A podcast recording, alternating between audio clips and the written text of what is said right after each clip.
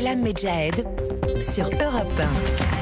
C'est l'été, c'est le week-end, on est bien sur Europe 1 et on va partir tout de suite à la découverte d'un produit indispensable en cette période estivale. Oui, Marlène, dites-moi, vous préférez quel parfum de glace? Alors moi je suis très sorbet, ça sera un sorbet verveine euh, citron, citron vert, tiens. On vous servira ça tout à l'heure. Moi ce sera plutôt une boule vanille s'il vous plaît, chocolat, tiramisu, caramel au beurre salé. Ah, carrément. Et oui, il y a du choix, hein. il, y a, il y en a bah, déclinaisons multiples de la glace, gourmandise bien rafraîchissante pour passer ces prochains jours de forte chaleur en France. Notre correspondant Frédéric Michel est allé goûter quelques parfums dans le Var. Reportage. Il en a de la Oui, chance. la glace, c'est le péché mignon de nombreux Français. On en consomme en moyenne 6 litres par an. Deux glaces sur trois sont achetées en supermarché.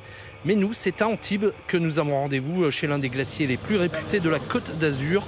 Suivez-moi, Jean-Baptiste Breton nous attend derrière son comptoir réfrigéré. Nous sommes à la Gelateria del Porto. Nous avons repris euh, l'affaire euh, avec une bande d'amis. En étant enfant, euh, avec nos parents, on venait déguster euh, ces bonnes glaces. C'est un glacier très connu euh, du vieil Antibes, en plein cœur du centre-ville. Et donc, euh, nous avons sympathisé avec euh, le propriétaire. Euh, On récupérait les petites figues du jardin euh, pour faire les glaces avec lui, etc.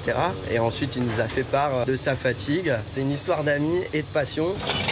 La Gelata del Porto, c'est le paradis de la glace. Il y en a pour tous les goûts. Une amarena, s'il vous plaît. Pomelos. Mmh, super, excellente. Je vais vous prendre un pot euh, coco et fraise, s'il vous plaît. Je vois que dans la famille, il y a, il y a pot et carnet. Les cornets sont meilleurs pour moi. hein. C'est croustillant, c'est plus pratique.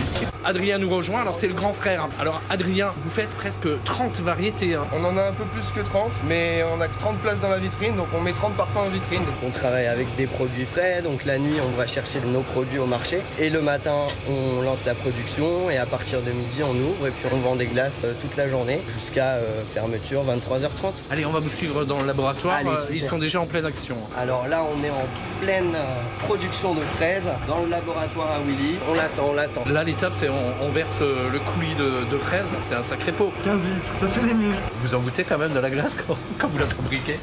J'essaie de pas trop en manger parce que ça fait grossir, mais j'y résiste pas. Les différentes étapes, on pasteurise le lait à 4 degrés, on sort la base crème du pasteurisateur et on lance tout ça dans la turbine et ensuite on incorpore les noisettes du Piémont, la pistache de Sicile ainsi que la vanille de Madagascar, etc. Environ 24 heures pour bien refroidir la glace, pour la mettre à température. Et la vanille, c'est 24 heures juste pour le pasteurisateur. Et on la fait infuser à froid toute la nuit, et le lendemain seulement, on peut commencer à la sortir de la turbine. Et on la remet au congèle encore 24 heures. Donc c'est minimum 48 heures pour faire la vanille. Pour les sorbets, donc on broie le fruit, on le met dans la turbine et c'est parti. Donc les sorbets ici chez nous, c'est 100% fruits frais. Et ensuite, les crèmes sont composées de lait, de crème, de matières premières de qualité. Donc là, on les met directement au congélateur, filmé, daté. C'est pour ça que ça sonne. Exactement. Pour pas oublier de fermer le frigo. Oui, car la glace fondue, hein, c'est moins bon. Et les Français sont d'ailleurs des connaisseurs. hein. 41% préfèrent la crème glacée, 22% les sorbets.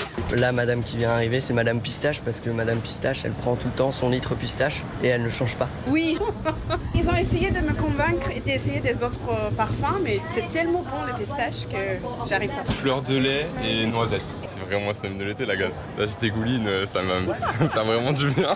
Surtout ici, c'est les meilleures glaces de la région, il n'y a pas photo. hein. Il n'y a pas de vacances sans glace, évidemment, surtout pour les enfants et aussi pour les adultes qui se rafraîchissent aussi euh, de cette petite douceur là. Les enfants, vous avez pris quoi? Euh, c'est spéculoos et c'est très bon.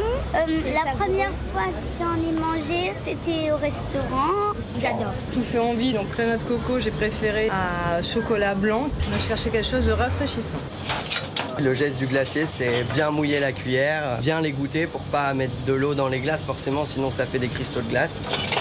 Ça reste un plaisir abordable. hein. Bien sûr, malgré une forte hausse, des matières premières, du sucre, du lait, des fruits, mais c'est un prix qui reste totalement abordable. Pour 4 euros, vous avez une petite glace avec euh, un ou deux parfums. 4 parfums euh, pour 9 euros. Alors euh, là, je goûte euh, citron basilic et euh, pêche de vigne. C'est très peu sucré. On aime bien le sucre, mais pas trop, donc on fait très attention sur ça. On travaille avec le réfractomètre, donc on teste le fruit et on incorpore du sucre proportionnellement aux fruits. Des glaces moins sucrées, une invitation à la gourmandise. Alors pour moi, ce sera une boule de plus. Et pour vous Oh, j'ai des goûts en commun avec Frédéric Michel. J'ai dit verveine citron, lui c'est basilic citron. Ah, Incroyable. D'ailleurs, les chroniques et celle-ci en particulier, hein, des correspondants d'Europe 1, euh, sont à retrouver sur notre site web, évidemment.